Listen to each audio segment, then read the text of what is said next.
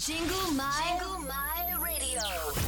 Website www.jinglemai.fm. Ra- Radio and community salon.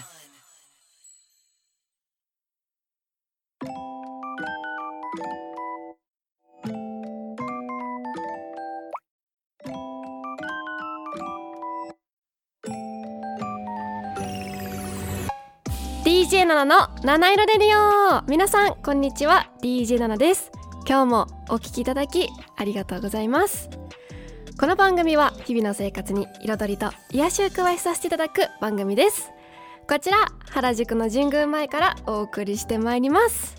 さあ皆様今日もいかがお過ごしでしょうか？竹さんこんにちは。ありがとうございます。さあ今日もいかがお過ごしですか？もうね先週はね私とにかく広島旅についてもうもう弾丸トークを繰り広げてしまったんですけどもお聞きいただきありがとうございました。まあね本当にいろいろありすぎてちょっとまたね少しずつあのこの前はあのとりあえず一通りガーッとどこ行ったかってのを聞いていただいたんで行った場所をバーって語ったんですけどちょっとねそこの行く場所行く場所で学んだことをまた小出しにね今後の7ラジで話していこうかななんて思っております。今日もメッセージお待ちしております。ツイッターはハッシュタグ7ラジ7は漢数字の7ラジはカタカナです。メールアドレスは7 at 神宮前 .fm 小文字で nana at 神宮前 .fm までお待ちしております。それでは7ラジ始まります「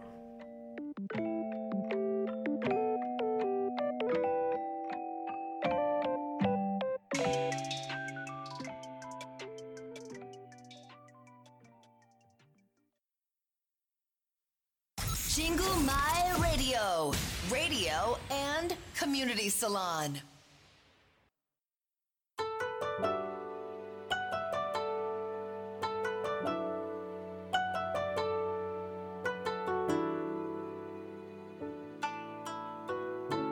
「DJ7 のハートウォーミングタイム」私 DJ7 が最近ほっこり心温まったことや温かいメッセージをご紹介させていただきますちょっとねなんかさっきインスタライブが聞こえないって言われ言っていただいたので 言われって言っちゃった間違います あの言っていただいたんでちょっともう一回再開したんですけどどうかな。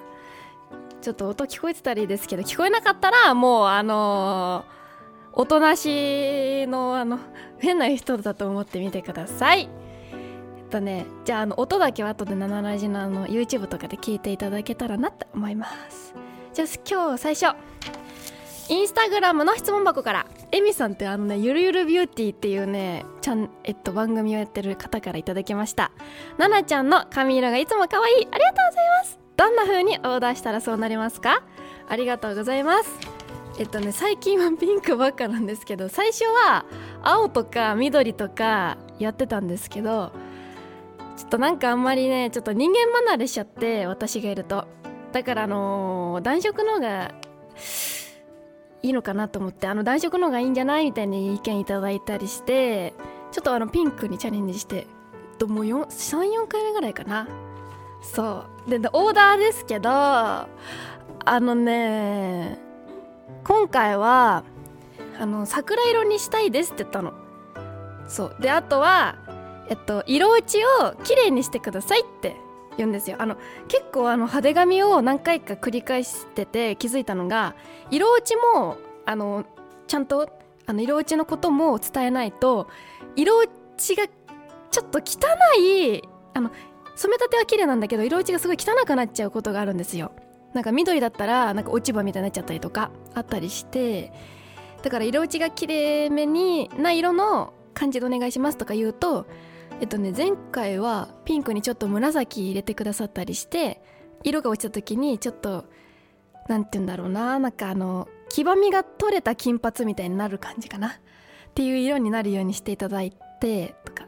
で今日今回も多分そんな感じ。で今回は桜色お願いにしてくださいって言ったんですけどあの最初から薄いピンクだとすぐに色が落ちちゃって金髪に戻っちゃうよって言われたので最初はすんごい濃いピンクにしてもらってだから今ちょうどいいかも。今ね結構薄ピンクなんですよ。だからだんだんだんだんなんか茶色っぽいのも出てきたりしていい感じ。今が一番いいかもしんない。って感じです。これ結構気に入ってます。ありがとうございます。じゃあ次。匿名質問箱からです。こんにちはナナさん。こんにちは。ナナさんは笑いが止まらないってことありますか？私はつぼっちゃうと周りが笑いに冷めてしまった後も思い出して下手すると口の中のものを吐き出しちゃうほど笑ってしまっててんてんてん。でも笑うって心にもいいことですよねといただきました。ありがとうございます。いやわかる。私さあの面白いことを思い出すとさ私文章とかじゃなくてあの面白かったことを思い出すと本当ニヤニヤしちゃうんだよね。わかるな。そのだから写真とか動画とかあったらまた見返したりとかして思い出のねで笑っちゃう。その時のこと思い出してわかる。でもさ笑う口のもの吐き出しちゃうってのはすごい。でも私のねあのー、あのね両親もねあのお父さんがあお父さんじゃない父があのなんか変なこと言ったのご飯食べてる時に。怒りながら。で何なんか変なことで怒っててでそれが面白くてお父は真剣なんですよ。でもそれが面白くてうちの母 あ違う逆か。母違う違う逆逆逆逆だ。逆でした。あの母がなんか面白いまあ真剣なんか言ったのかな。で 父がなんかそれになんか笑いがをこらえてたみたいな全然面白くなかったんですけど私は。でもなんか面白かったらしくてそれであのお店でですよ。外食中に。あの口に入って飲んだ水飲んだ時に笑っちゃってそれでブワーってってあの霧吹きみたいな水を母の顔全体にかけたんですよ。そして2回もあってそれ。今までで。もうあれは笑っちゃったよ私も。そうやっぱ人でも人ってさあんな霧吹きみたいに水口から出せんだと思ってちょっとびっくりしたんですけどまああんなこともありましたね、まあ、そういう感じで笑っちゃうってわかるな。でも口のものを吐き出そうだって。まあ飲み物のことが多いんですかね。食べ物の時ってあんま多分ないかもしれないですけど今のところまだ経験なしですね私。まあまあ。でもなんか笑って鼻にうどんが入ることあるかもしんない。あの私小さい頃から鼻になんか入りやすいんですよ。食べると。笑っちゃったりとかすると。だからなんか食べてる時に笑うとぐるってなってうどんとか鼻あご飯とかが入っちゃう。痛いのすっごい。でなんかあの後から鼻の水と一緒に出て鼻がムスムスして頑張って出すんです。鼻を噛みまくって最後出てくる出てくるんだけどちょっとあれはね。痛いんだよね。まあまあまあ。まあね。なんと何年かに1回ぐらいだけどね。そう5年に1回ぐらいあるあるね。そうそうそんな感じです。でもいいですよね。笑って健康ですから。本当に。言う通りです。がん細胞死にますからね。笑った方がいいですよ。だから私笑ってるんですいつも。笑っちゃうけど。まあ笑いやすいってのもありますけどね。もうツボが浅いから。うん。もう思いっきり笑わせてくださる方募集って感じですね。はい。ありがとうございます。ぜひぜひまたみんなの面白いエピソードも教えてください。以上 DJ7 のハートウォーミングタイムでした。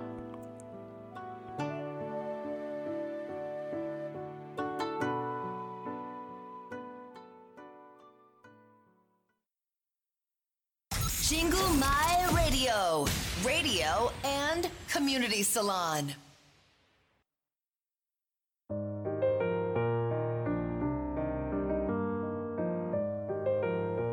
DJ7 の I Realized. このコーナーでは私が最近気づいたこと新しい発見をお伝えしてまいります。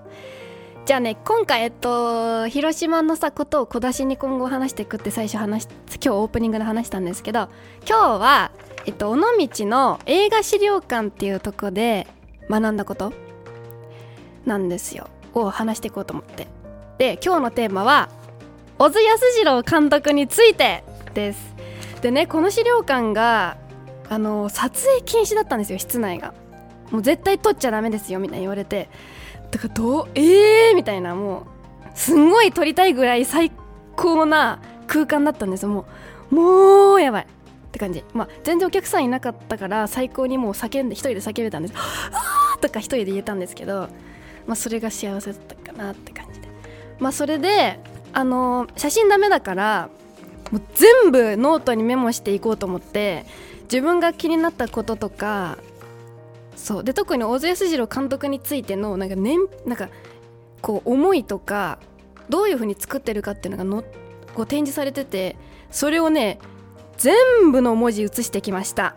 だからそれをみんなに共有していこうと思います。じゃああれ？見られなくなった。なんでだろうな。なんか今日電波が悪いのかな。ちょっとね。ちょっとこのままインスタライブは今回ちょっと調子が悪そうなので続けていこうと思います。じゃあね最初。えっとねシナリオから話していきます。よおや小津安二郎監督のシナリオのこだわりについて。まず一つ目いきます。小津さんの映画作りはシナリオから始まるらしい。で東京物語も野田光吾と2人で野田光吾さんとね2人で23ヶ月茅ヶ崎の旅館に閉じこもって書き溜めたと。で小津たちはシナリオ書きシナリオ書き終えるまでに100本近くの一升瓶が開くこともあってでその空き瓶に小津さんは123とね丹念にナンバーを振り分けてでねやっと80本かまだまだできないなと笑っていることもあったって。やばくない？一番苦労するのが脚本と小津は言っていると書いてありましたね。100本だって23ヶ月で一升瓶。すごいね。まあちょっとあのあんまりお酒飲むのはおすすめしないですけどたくさんはね。ちょっとたしなむ程度のがいいんじゃないかなと思うけどでもすごい。でもやっぱ脚本が一番苦労すると小津さんは言ってるだそうです。そうだよね。脚本ってもう一番難しいと思う。私も確かに。うん。あの苦労する。うん確かに。じゃあ次。撮影についてはえっとね2つ。撮影はねなんかあるんですけど1つがローアングルと構図ってことで小津さんの映画はキャメラを低くローローアングルに構えてレンズは人間の目に一番近い 50mm、まあ、標準レンズらしいんですけど 50mm を使うことが特徴。でこれは畳に座って生活する日本人の視線視線にふさわしい生活様式から小津さんは長年の経験によって生み出したものとされてるんだって。で小津さんはカットが変わると自らキャメラを覗きその絵画のような構図を決めたと。でも確かにねあの小津さんの映画のねこう画角とかってすごくあのねいい無駄がなんか無駄なようで無駄じゃない感じな部分も入っててすごくねあのロマンが詰まってる。私的には。で次。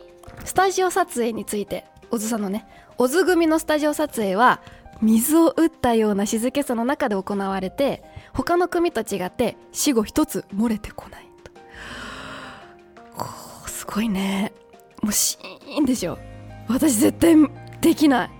話し合う。もんで細かい仕草やセリフのニュアンスをいちいち指図しテストテストの連続なんだってとにかく。もうテストを重ねるっていう。でベテランの笠智秀さんはもう毎回カチッコチに緊張するほど真剣な現場だったらしいです。小津さんの現場は。すごいね。なんかでも小津さんの作品出てる俳優さんたちってなんかね真面目そうだしあと品がある人が多いね。私はそう思いました。うん。じゃあ次もう美術に小津さんの映画の美術に関してです。で美術小道具はちらっと部分的にしか映らなくても一級品本物、まあ、特にあの壺とかねそういうのは本物一級品じゃないといけないっていう決まりがあったらしい。で壁にかける絵も有名な画家の作品を借り受けてくるっていう。毎回。でそれら小道具セットを撮影の数日前に飾り品と称して1日取り自分の思い通り並べていくと。すごいねこれは。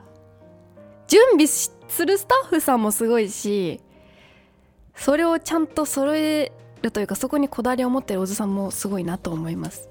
で映画に登場する店の看板や作品のメインタイトルの文字もオズ自身の手によるもの。すねすごい。でまたオズは赤い色が大好きでカラー作品はもちろんのこと白黒映画でも何か赤いものを画面に効果効果的に配置してたと。そう。そうすごいよ。でねえっと代表的に言うと東京物語だったら庭に咲くハゲイトウっていう植物なんかね葉っぱみたいなね赤いやつがあるんですけどそれもね使ってたらしいよ。じゃあ次。もうねすごい。いろいろまだね。あとね3つ。小津さんのねこのこだわりの作品についてあります。で次。照明について。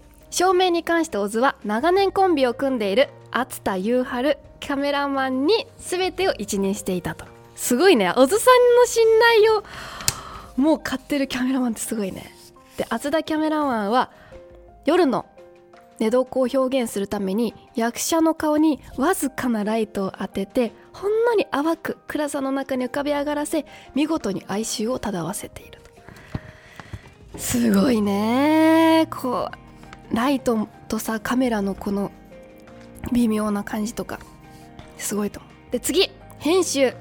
オズはフィルムの一コマ一コマもこだわりを見せたと。爆臭においてえ、ま、麦の方が風に揺れるシーンの OK カット。がオズには内緒でそれと似たカットと取り替えられたことがあったらしいんですけどそれをオズさんは微妙な麦の揺れ方で見抜いたんだって。すっごいね。私多分そこまで見抜けないや。じゃあ次。音楽。最後に音楽です。オズ監督は脚本の段階で音楽を入れる歌詞を決めていたんですがその音楽のシーン音楽もシーンと合いすぎるものは映画全体のバランスを崩すと言って嫌ったと。でね小津さんはこう言ったってこの言葉があるんですけど僕は登場人物の感情や役者の表現を助けるための音楽を決して希望しないのですと言ったらしい。私これさツイートした前ツイートしたんですけどあの「僕は」っていうさ言い方と「希望しないのです」っていうこの言葉選びがね素敵だなって思って好きです。いいね。そそんな感じです。であのさっき言った東京物語についてなんですけどざっとね説明するもし知らない人がいたら説明すると上京した両親を厄介者扱いする子供たちがいてで気落ちする老人を一人温かくもてもてあなす義理の娘がいるんですよ。で家族でも心の距離が遠くなる切なさと血のつながりを超えた純粋な真心。人間関係の奥ば奥深さをに魂が震える世界世界映画史上に残る大傑作とねあの紹介されてましたネットでは。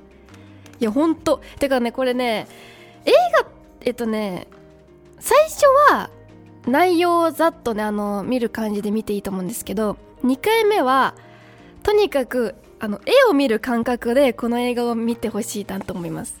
すごいね美術館行く感覚で見てほしい。本当にね素敵なのよ全てのカットが。品があるし。てか役者さんのそのうーんとなんて言うんだろうなこう所作っていうの？とかもすごくね品があるんでぜひ見てほしいなと思います。でこのね映画ねあの面白くてあの笠智秀さんあの寅さんにも出てる笠智秀さんが出てるんですけどその人が当時49歳ででその人の奥さん役が当時63歳なんですけど役がね笠智秀さん70歳で奥さんが67歳っていうねもう全然違う年齢をやってんのよかなり離れたでそのためにえっと、それだからおじいさんっぽく見せないといけないじゃないだから背中に座布団を入れてこう背中がちょっと丸まってる感じを表現したらしいですよ。ね面白いよね。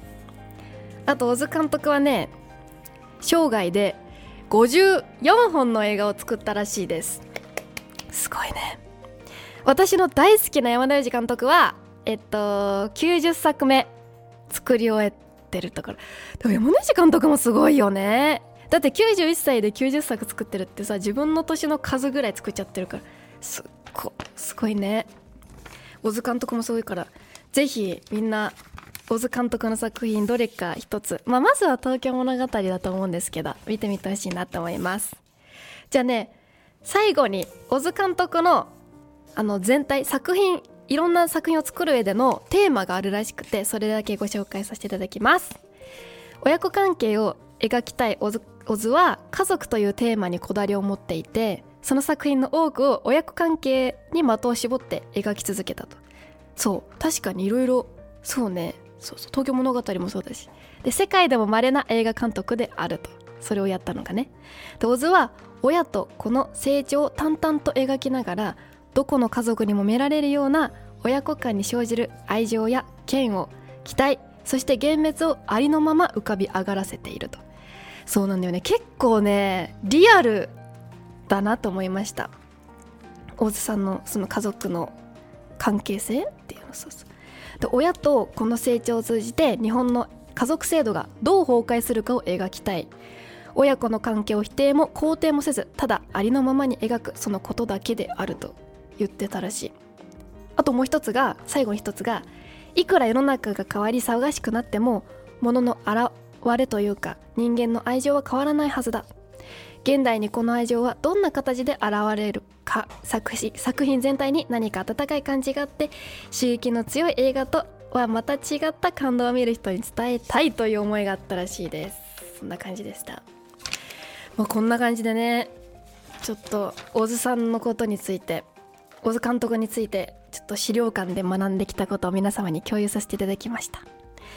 そうぜひこれを機にね小津監督の作品一つでも興味を持って見ていただけたらなって思います。以上 DJ7 の I Realized でした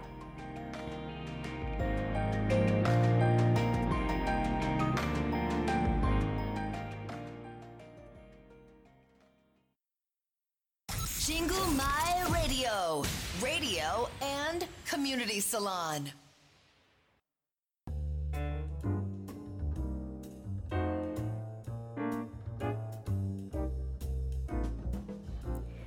七色レディオ最後のお時間となりました。今日も最後までお聞きいただきありがとうございます。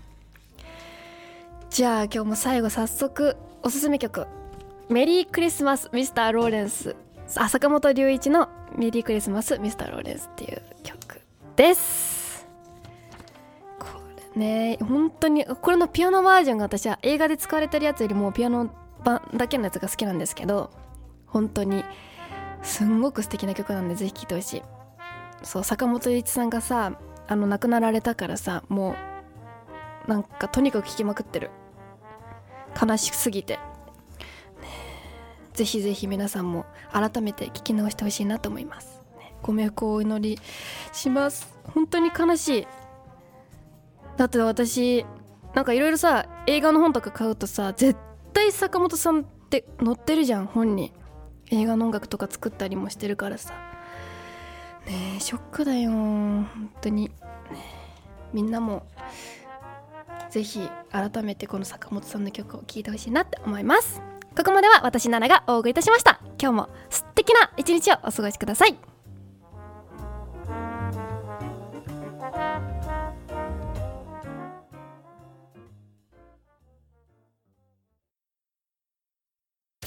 ジングマイラディオ Website www.jingumai.fm